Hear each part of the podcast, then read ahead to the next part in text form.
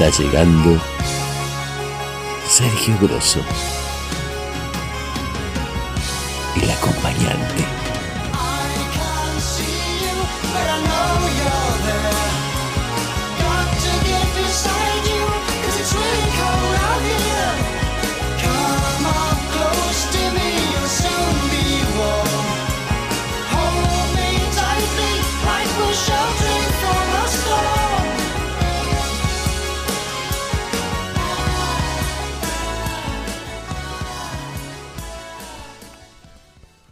El agua que tomo se pudre, me pudro por dentro también.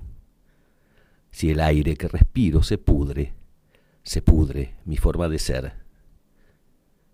Agoniza montaña vacía de su mineral, de su corazón. La represa que linda energía, se muere otro río, se muere la vida. Pachamama, madre tierra, madre de todos los colores. Pachamama, Madre Tierra, Madre de todos los sabores. Hay bosques que daban oxígeno y sombra y ahora ya ni se ven. La tierra se retuerce por dentro y hay tantas flores que ya no crecen.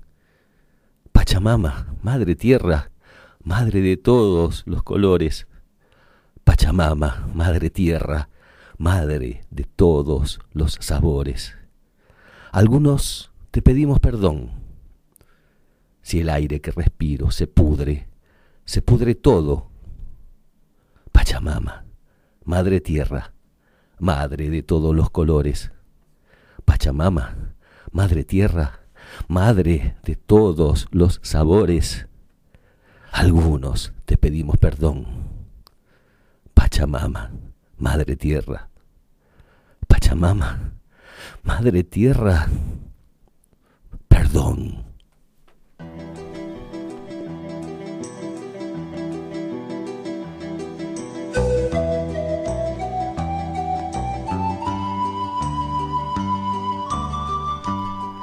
Bienvenidos al capítulo 17 de El acompañante.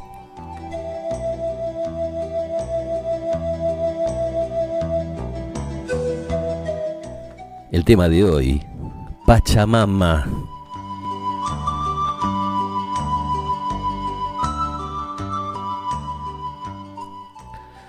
¿Qué es la Pachamama? La Pachamama es la Madre Tierra. ¿Qué tal? ¿Cómo están, acompañantes? Después de este tiempito sin estar aquí, sin salir al aire, de viaje por todo el noroeste argentino, vengo cargadísimo de energía, cargadísimo de, de cosas que contar. Este viaje, creo, creo que fue el viaje de mi vida.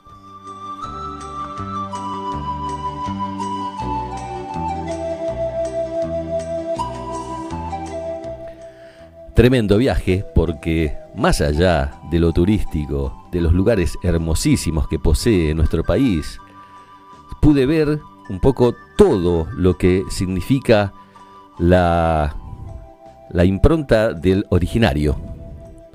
El originario que, increíblemente, después de más de 500 años de, años de dominación, se mantiene ahí, como en aquellos tiempos.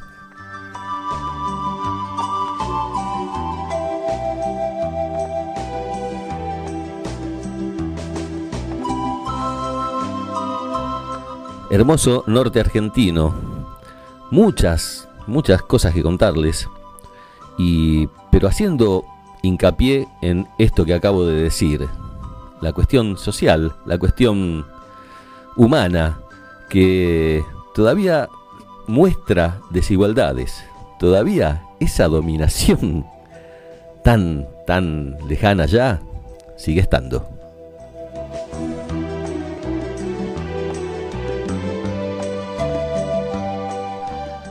El programa de hoy trata un poquito de eso, de, contar toda esa experiencia que tuve junto a Jorgelina Sellaro, que hoy no está aquí, eh, pero que bueno, estuvo los últimos cuatro programas de El Acompañante. Bueno, con ella hicimos toda una recorrida hermosísima que, bueno, en una hora trataré de condensar aquí para sacar sacar los detalles más significantes.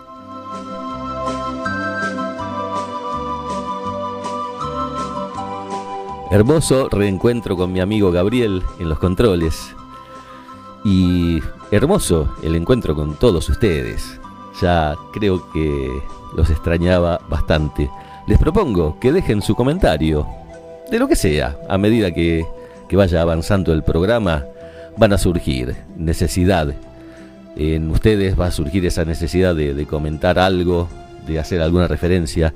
El programa promete emociones también, porque aparte de toda esta situación turística, mm, eh, de rescate un poco de, las sombras del originario, también para mí, y eso lo voy a decir un poquito más adelante, significa un viaje emotivo que estaba esperando yo desde hace muchísimos, muchísimos años.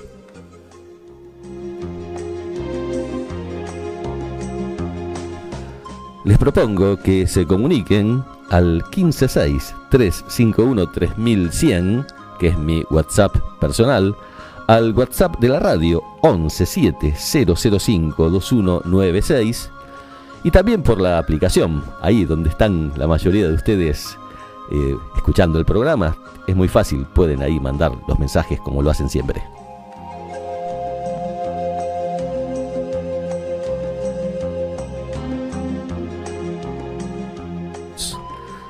Y como les dije antes, se viene un, programa, por lo menos para mí emotivo, espero estar a la altura de poder transmitir esas emociones. Y, y como dije al principio, se trata un poco de, de ir al rescate de, de aquellos eh, originarios, de aquellas situaciones. El, el Diaguita, eh, todos, todos los pueblos originarios, hablo del Diaguita porque tuve mucho contacto con ellos allí, la sufre, la sufre y bastante. Hay desigualdades que ya voy a ir contando de a poco. Y este es un programa de musical de rock. ¿Y quién mejor que esta banda para ir fusionando aquella cultura con el presente? es algo que me gusta mucho hacer. Es por eso que les propongo escuchar ese tema de Atahualpa Yupanqui en la versión tremenda de Divididos. El arriero va.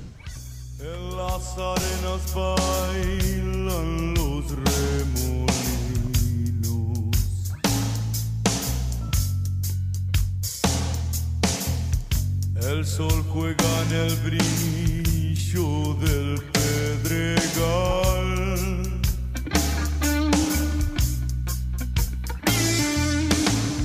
y prendido a la magia de los caminos,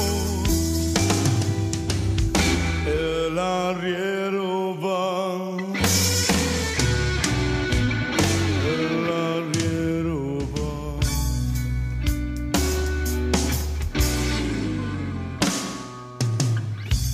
Bandera de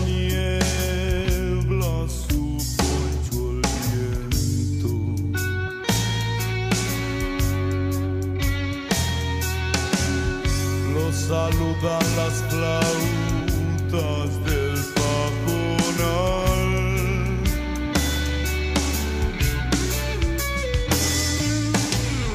Y apurando a la tropa por esos cerro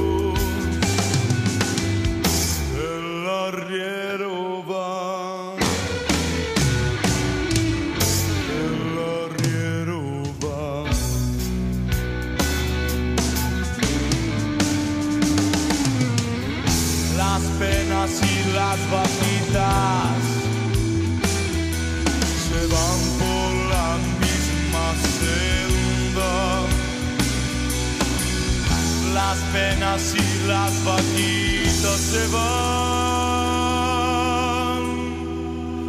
por la misma senda.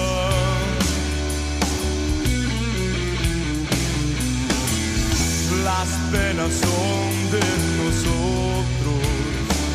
las vaquitas son ajenas. Las penas son de nosotros, las vaquitas.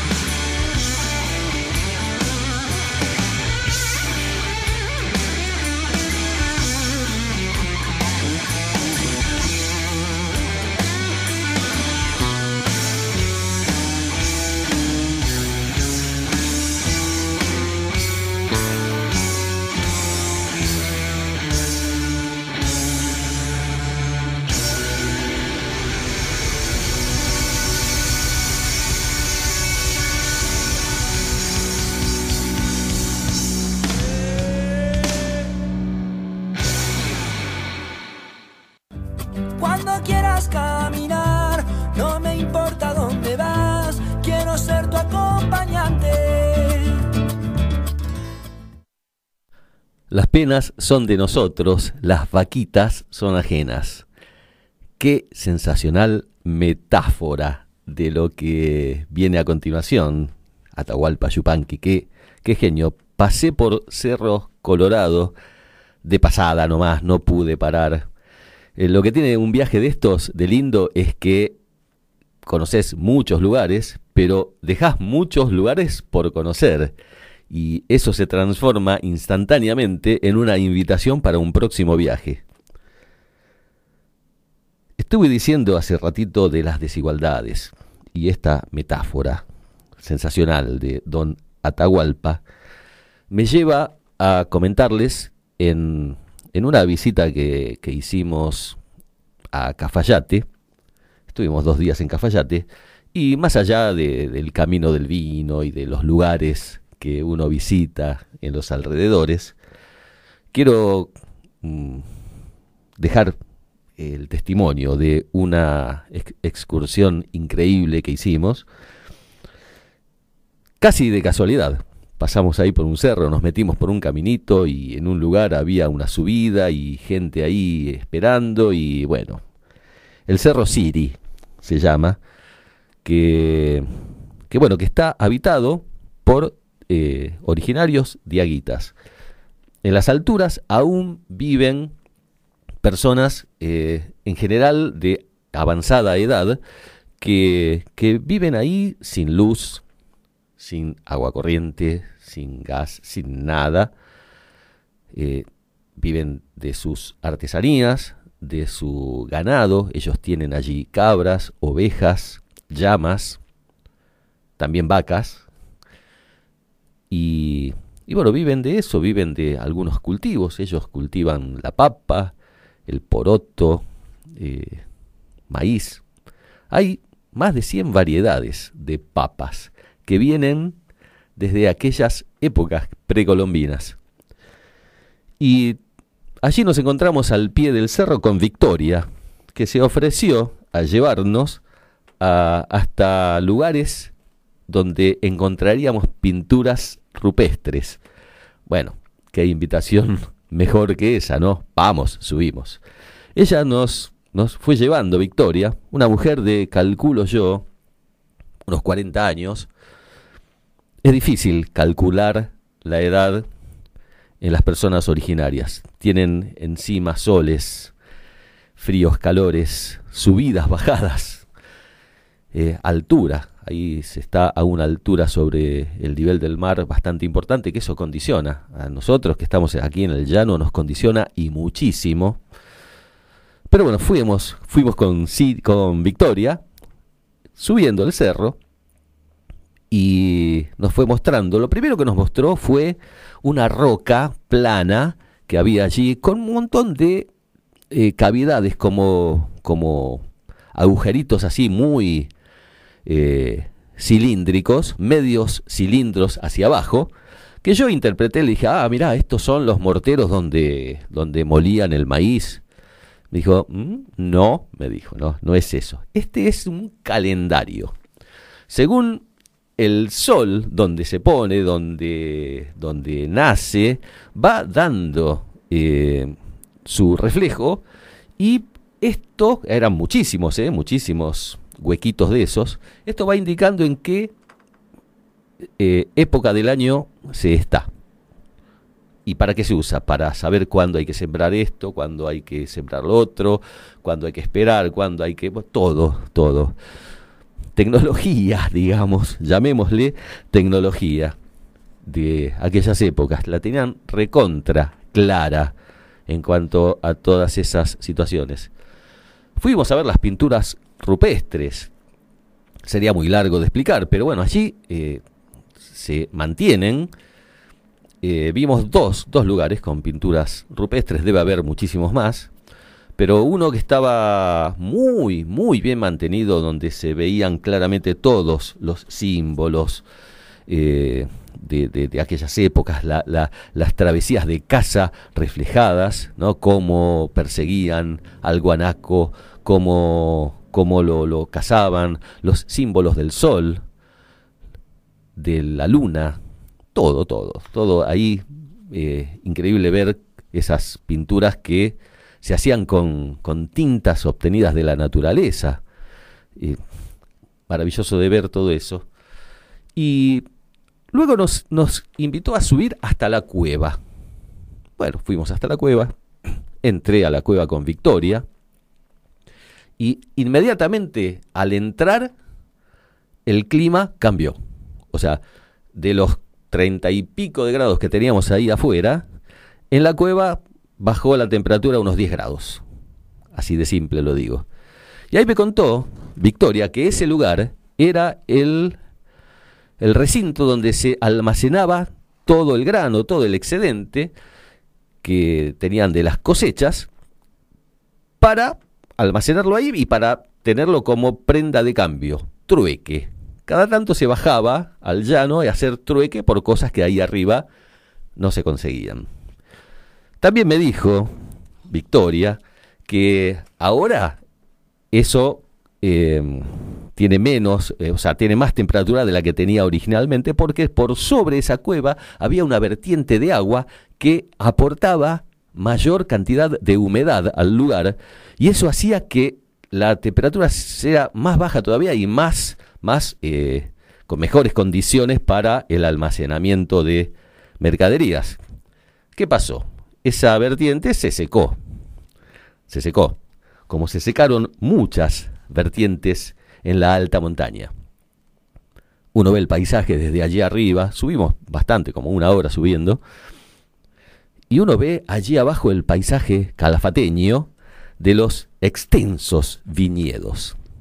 Calafate es una ciudad que se caracteriza por la, la vid y por la elaboración de vinos. Hay cantidad enorme de bodegas y uno ve ese paisaje, qué hermoso el viñedo. Pero Victoria nos contaba que el viñedo es el responsable de la falta de agua en la montaña. O sea, muchos se dedican a la explotación de la vid y eso requiere muchísima cantidad de agua. Ahí el clima es, es muy seco, no llueve casi nunca. Entonces, ¿qué se hace? Se canaliza el agua que viene de la montaña, se canaliza y se lleva directo a los viñedos, quitándole el agua, vital elemento, a la gente que vive en la alta montaña. Paradójico, ¿no? Pero miren lo que nos pasó. Luego de esa visita hermosa, que era a voluntad, la visita, la guía esta, que Victoria, que tengo tanto para contar, pero bueno, el tiempo aquí es escaso, nos dijo que era a voluntad la, la visita, que si le queríamos pagar algo, y aparte ella vendía unas cosas hermosísimas, unos tejidos que, que, tenía ahí vendiendo. Bueno, obviamente le compramos muchos tejidos, le dejamos, me acuerdo que le dejamos 500 pesos, que nos pareció poco luego, pero como le habíamos comprado como, no sé, 5 o 6 mil pesos de mercadería, nos pareció que estaba equilibrado. Cuento esto no por, por contarles a ustedes cuánto gasté en el viaje, sino porque viene a relación por lo que voy a contarles ahora. Luego de ahí, eso era a la mañana, bajamos y la visita obligada en Cafayate es ir a un viñedo. Fuimos a una bodega, almorzamos ahí muy bien, nos atendieron bárbaro, un lugar muy fino, muy, muy lindo. Y bueno, nos invitaron a visitar la bodega. La entrada a la bodega per cápita era de 800 pesos. ¿Qué dijimos? Bueno, estamos acá, no vamos a ir paguemos los 800 pesos, 1600. Y, y, bueno, entramos a la bodega. La bodega, la visita guiada fue de unos 10 minutos. Nos mostraron cuatro maquinitas con la que molían la uva, con la que extractaban, con la donde se fermentaba. 10, 15 minutos, vamos a ser generosos. Y después la degustación. La degustación fue cuatro traguitos de cuatro vinos jóvenes, ni siquiera los reservas pusieron ahí a disposición y chau, listo, fuiste. Entonces, ahí yo quiero eh, relacionar esto. Se me ocurre relacionarlo porque lo siento muy así. Ahí se ven las diferencias. ¿sí? Victoria, allá arriba, con calor, subiendo, eh, eh, exponiéndose, porque un lugar, yo soy, le tengo mucho miedo a las víboras en un momento le pregunté, che, Victoria, ¿hay víboras acá? dice, sí, hay muchas, pero no se ven, me dijo. cuando me dijo eso, eh, es como que empecé a mirar abajo de las rocas. Bueno, exponiéndose a lo peor. Y cobrando, con 500 pesos que cobró, estaba feliz de la vida. Más las cositas que, que nos vendió. Ahí abajo gastamos una fortuna en no, no es por del gasto, pero 1.800 pesos por 10 minutos de un tipo que se decía ser enólogo y que nos dio a probar casi casi un ubita, diría yo. Ahí está, el de abajo quitándole el agua al de arriba, el de abajo facturando millones y millones, y el de arriba ahí defendiendo lo suyo. Es por eso quiero que quiero ahora que escuchemos el sentir en un tema que nos canta alguien que ustedes todos conocen, Abel Pintos, el Antigal.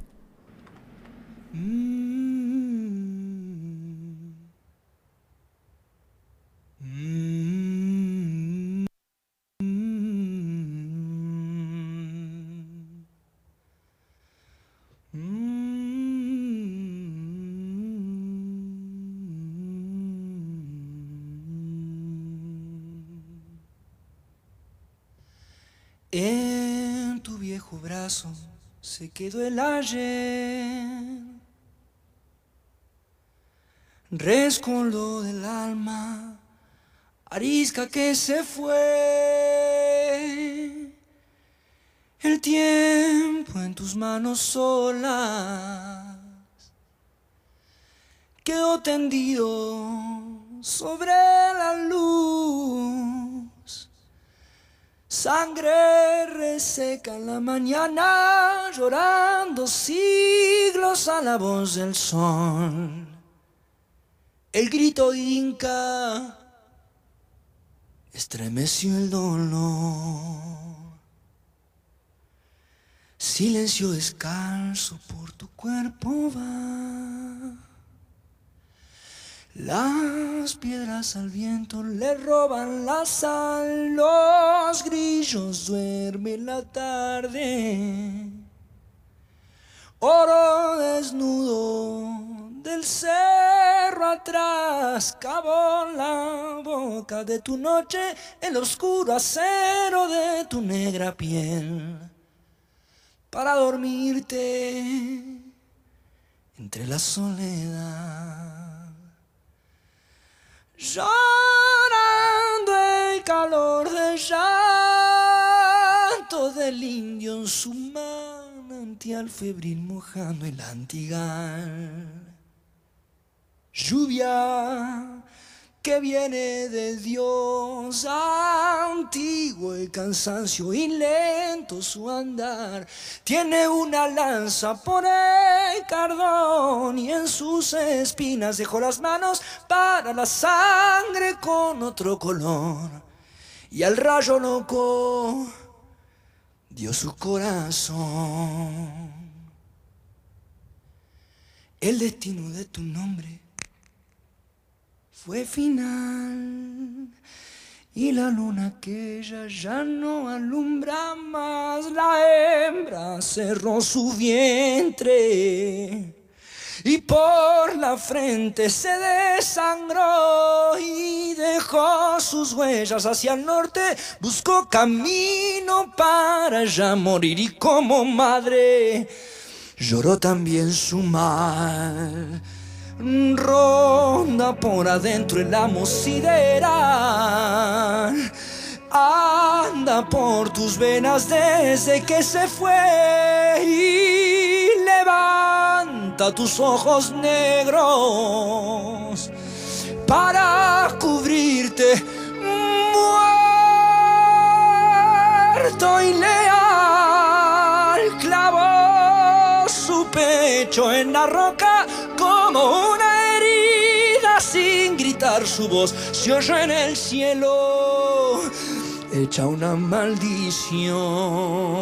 Oh, llorando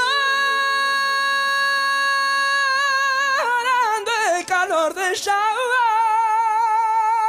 del indio en su manantial febril mojando el antigal lluvia que viene de Dios y antiguo el cansancio y lento su andar.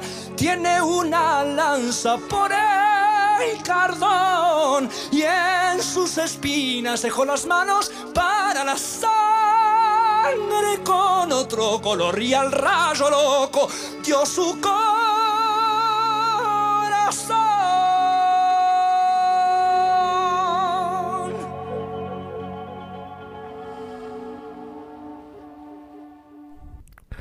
Hermoso tema.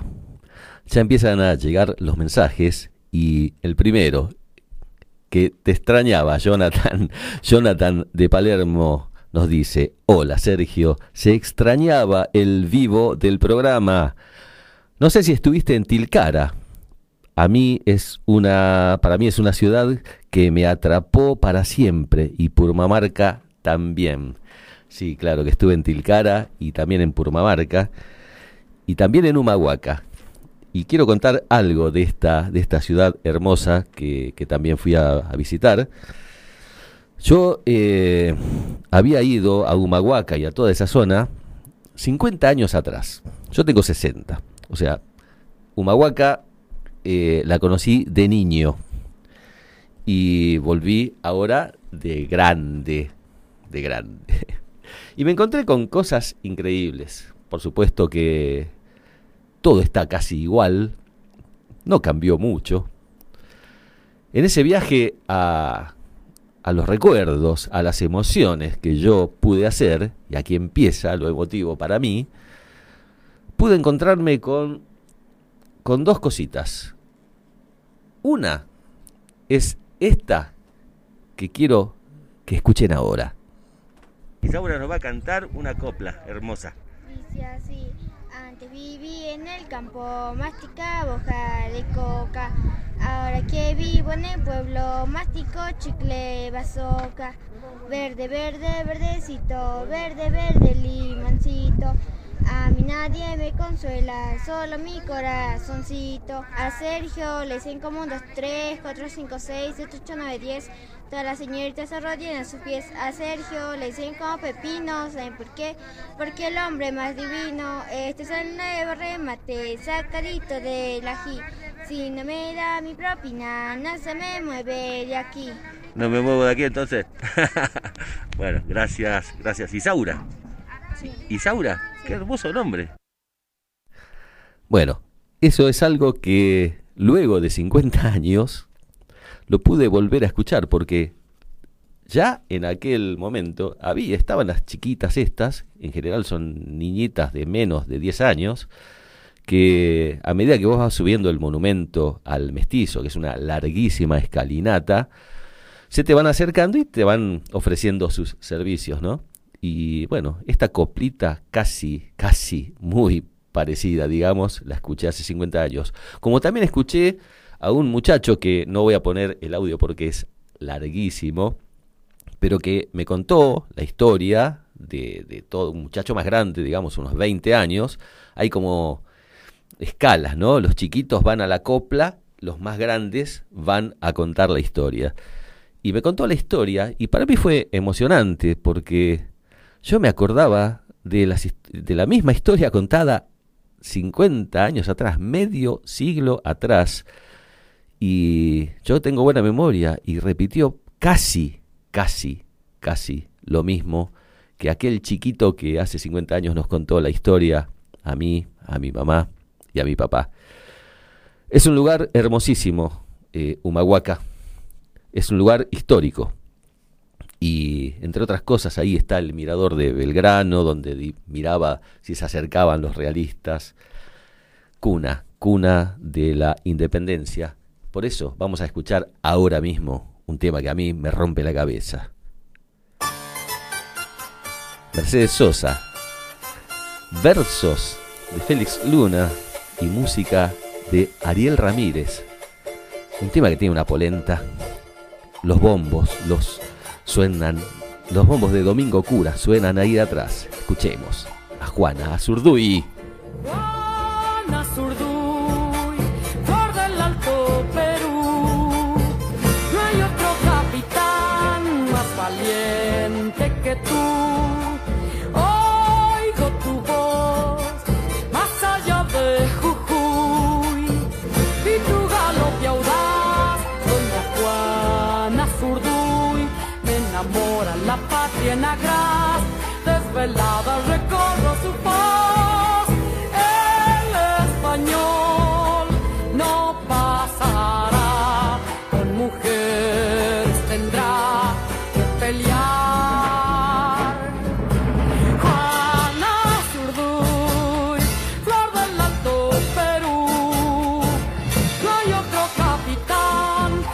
valeu!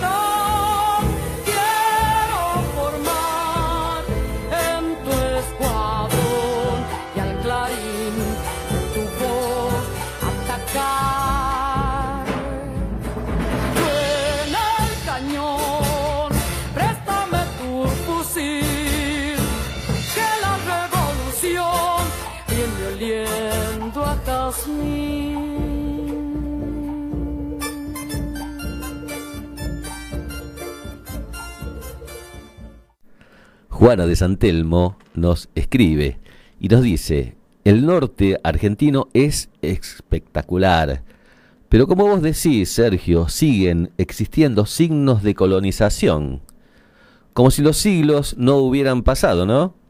Pero los paisajes son mortales. Sí, Juana, como decía antes, gracias por el mensaje primero y, te comento, eh, sí, sí, es evidente, la anécdota que acabo de contar revela.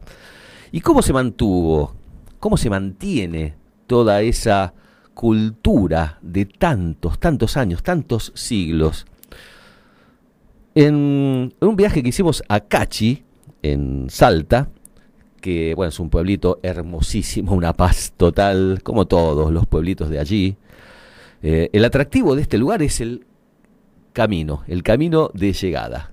Se atraviesa toda la cuesta del obispo, que es un lugar eh, camino de cornisa, de un lado la montaña, del otro lado el precipicio, hay que manejar con mucho cuidado, y cada curva, cada ca- curvas cerradísimas, donde a veces un auto tiene que dejar pasar al que viene de enfrente porque los dos no pasan. Cada curva, decía, es un paisaje distinto, es, es vivir la vida de una manera tremenda. ¿Y cómo? ¿Cómo se, cómo se va transmitiendo? ¿Por intermedio de qué? De las coplas. Escuchemos una.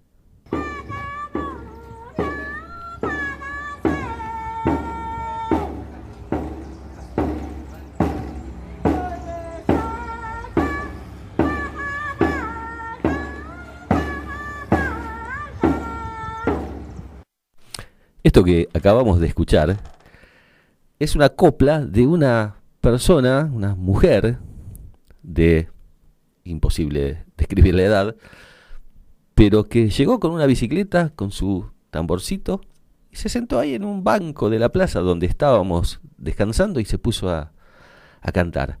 Así es como se fue transmitiendo, de boca en boca, esta cultura. Hace ratito Jonathan me decía que, me preguntaba si conocí Purmamarca, claro que sí. Y en Purmamarca tengo una anécdota que quiero contar, porque dije que este programa iba a ser autorreferencial, y bueno, lo es.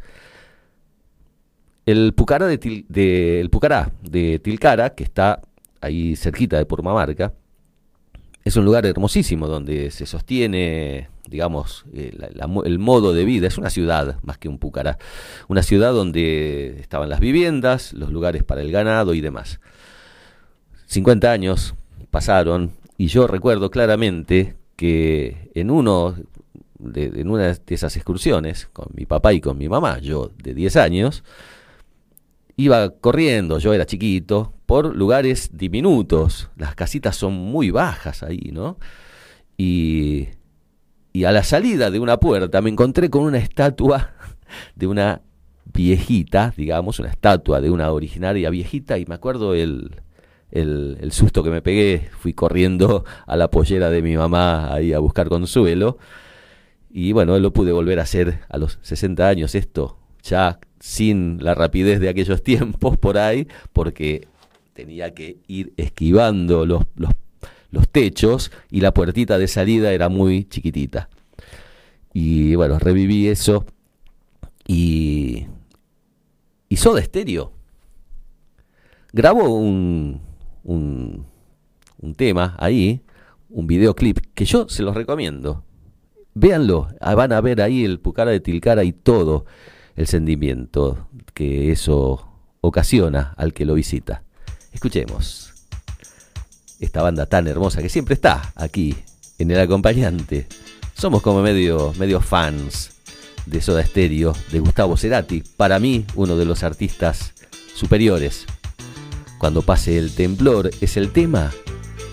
Y miren qué lindo que suena, esa fusión que dije antes, ¿no? De lo de hoy con lo de ayer.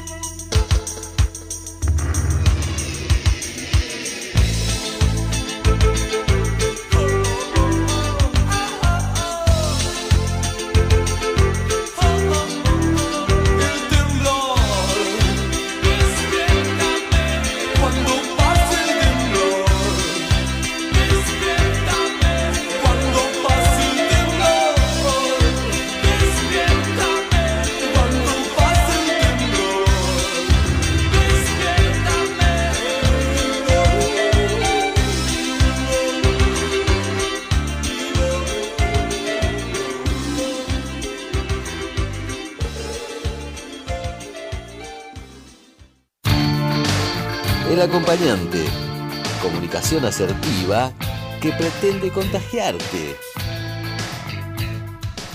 El carnaval en toda la provincia de Jujuy, Salta, bueno, en todas las provincias, tiene una importancia sideral. Se espera el carnaval para festejar. Yo estuve eh, en el precarnaval de Tilcara precarnaval porque, eh, bueno, la fecha todavía no llegó, pero se hacen una especie de ensayos. Y bueno, se comentaba ahí que iba a estar el precarnaval por la avenida, avenida, la calle principal, ahí no hay avenidas, todas las calles son finitas, se ríe Gabriel que fue también a Tilcara. Y bueno, a ver qué es un poco, ¿no? Uno con el alma de periodista, de querer eh, rescatar todo lo que puede de un viaje, fuimos a ver qué, era. Y claro, yo no, entendí, era el carnaval de Tilcara con comparsas y demás, todo de tilcareños. No es que se juntaron todos los pueblos de la zona para hacer el carnaval ahí. No, eran todos tilcareños. A mí se me fue un poquito el cálculo y no había muchísima más gente en ese lugar que posibilidades de habitar ese lugar. O sea, no sé.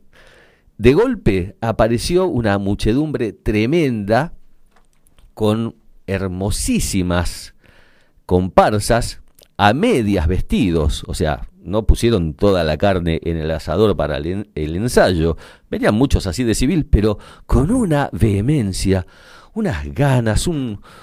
Y bueno, ahí es como que mm, hay unos diablos, ¿sí? que van bailando, disfrazados de personas, hombres disfrazados de, diablos, que van bailando, enlazan con la cola, es todo un ritual que, que culmina en la última noche del carnaval con el entierro del carnaval. Después sigue un poco más, ¿no? Porque después de enterrado el carnaval siguen ahí, bueno, alcohol, corre muchísimo el alcohol y, y bueno, se festeja el carnaval.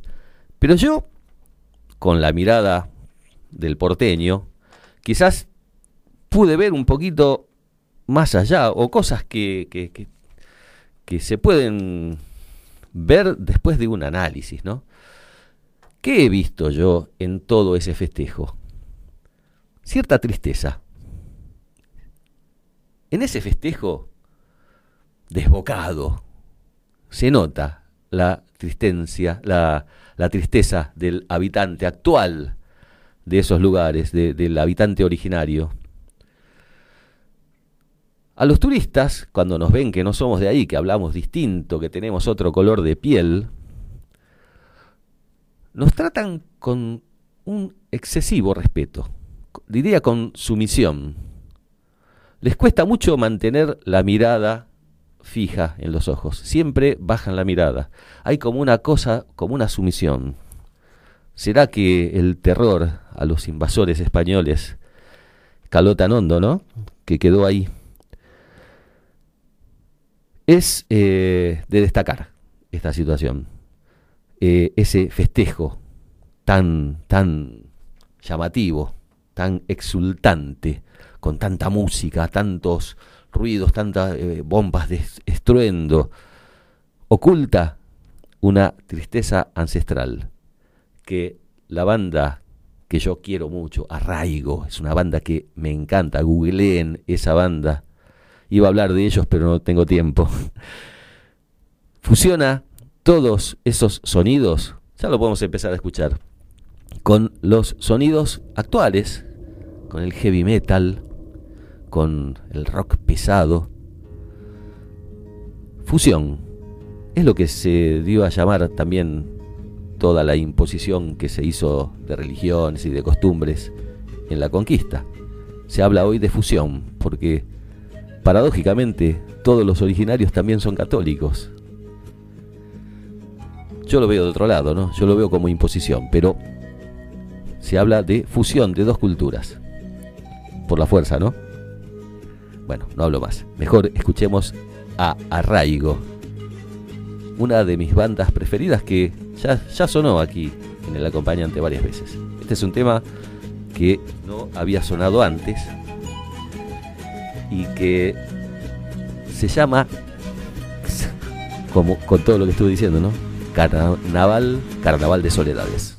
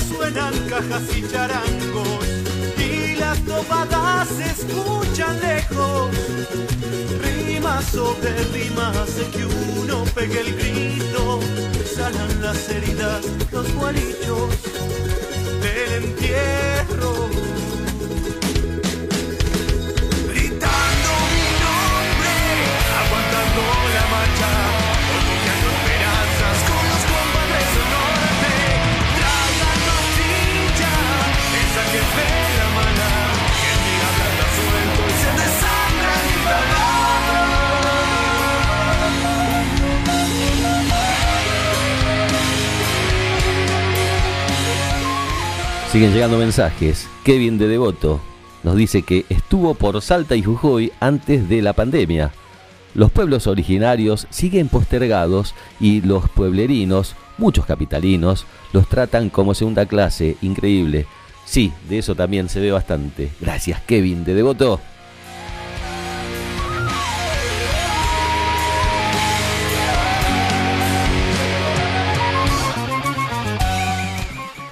Susana de Valvanera nos dice, haciendo sobremesa con el acompañante. Esas desigualdades parecen no tener vencimiento.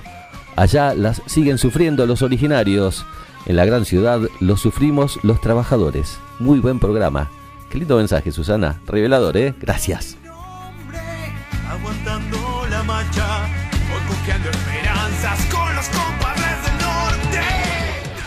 Vanina de Recoleta nos dice, qué lindo programa y muy buena música. Algo diferente a lo habitual, pero muy rico. Parece que este viaje te marcó, ¿eh? Excelente. Sí, Vanina, me recontra marcó. El viaje de mi vida te diría, gracias.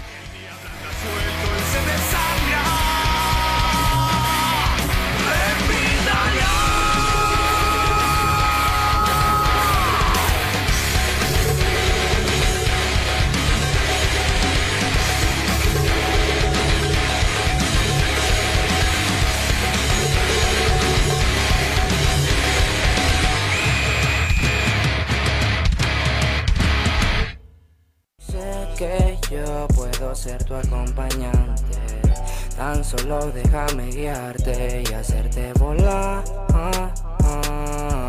Y hacerte volar. Otro mensaje, Lucía del Centro, que siempre nos escribe. Nuestro país es maravilloso. Los paisajes más lindos del mundo los tenemos nosotros, al sur, oeste, este y norte, por donde quieras. Cualquier lugar te lo quedás para siempre. Y el noroeste es lo más. Muy buen programa. Bueno, muchas gracias, Lucía. Y vamos, ya, cómo se pasa el tiempo, siempre lo digo, no me canso de decir esto. ¿Tenemos otro mensaje? A ver, a ver, tenemos otro mensaje. eh. Sí, tenemos. Ah, de la familia Grosso, mi familia, mi familia querida. A ver qué nos dice.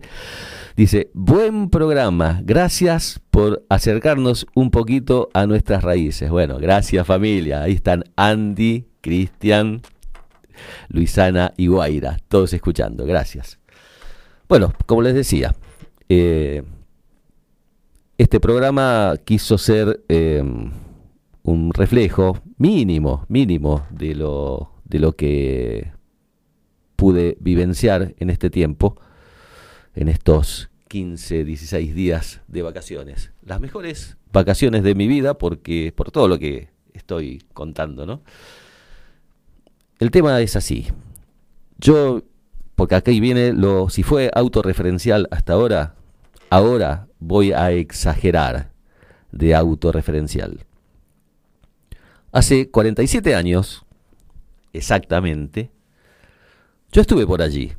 Mi papá trabajaba en provincias y nos tocó a mi papá, mi mamá, mi hermano Osvaldo y a mí ir a Salta, en la ciudad de Güemes, a eh, acompañar a mi papá durante nuestras vacaciones en su trabajo. En aquel momento, bueno, eh, yo tenía 12 años, mi hermano tenía 18 años. Imagínense, para un chico de 18 años, aquello era un... Él quería estar en, su lugar, con sus amigos, paseando, divirtiéndose. En cambio, para mí era un paraíso aquello. Entonces, bueno, mm, mi hermano decidió volverse con mi tío que volvía de, de- de aquel lugar. Y recuerdo la despedida con mi hermano, que fue una despedida muy simple. Bueno, chao, nos vemos dentro de, qué sé yo, un tiempo en Buenos Aires. Lo vamos a... que te diviertas, pasarlo lindo con el tío, tené cuidado. Y estábamos en el hotel y acompañamos a mi hermano hasta la playa de estacionamiento que estaba enfrente del hotel. Y ahí fue la despedida, simple, llana. Bueno, esa fue la última vez que vi con vida a mi hermano porque él falleció en el viaje de vuelta. Y siempre tuve yo esa, esa decisión de ir al encuentro del último lugar donde yo vi con vida a mi hermano, que era mi referente. Imagínense, para un chico de 12, 13 años, el hermano de 18 es el que te enseña todo, es el que te, te, te, te lleva eh, con toda su experiencia a que vos seas un poquito mejor. Es por eso que este viaje tiene para mí un sentido muy especial y como aquí yo me siento como en mi casa y considero a todos los acompañantes como amigos, me atreví en este final a, a decir esto. Este programa entonces va dedicado a vos, Osvaldo, Mario Grosso, Tati, y también a Antonio y a Luisa, mi papá y mi mamá, y a toda la familia Grosso, Andrea, Cristian, Luisana y Guaira, que llevan presente, llevan a su tío, a su tío abuelo, en otros casos, lo llevan vivo en su memoria y en su recuerdo y en su cariño. No lo conocieron, pero lo tienen ahí. Este programa va dedicado a todos ustedes, familia queridísima. Los amo con todo el corazón y nos vamos a despedir, Tati, con uno de los temas que más te gustaban. Eras fanático, sos fanático de John Lennon, de los Beatles. Entonces, como despedida, va este tema que tanto te gustaba. Gracias a todos. Los quiero mucho. El próximo viernes volveremos aquí a las 22 horas para seguir disfrutando de la vida.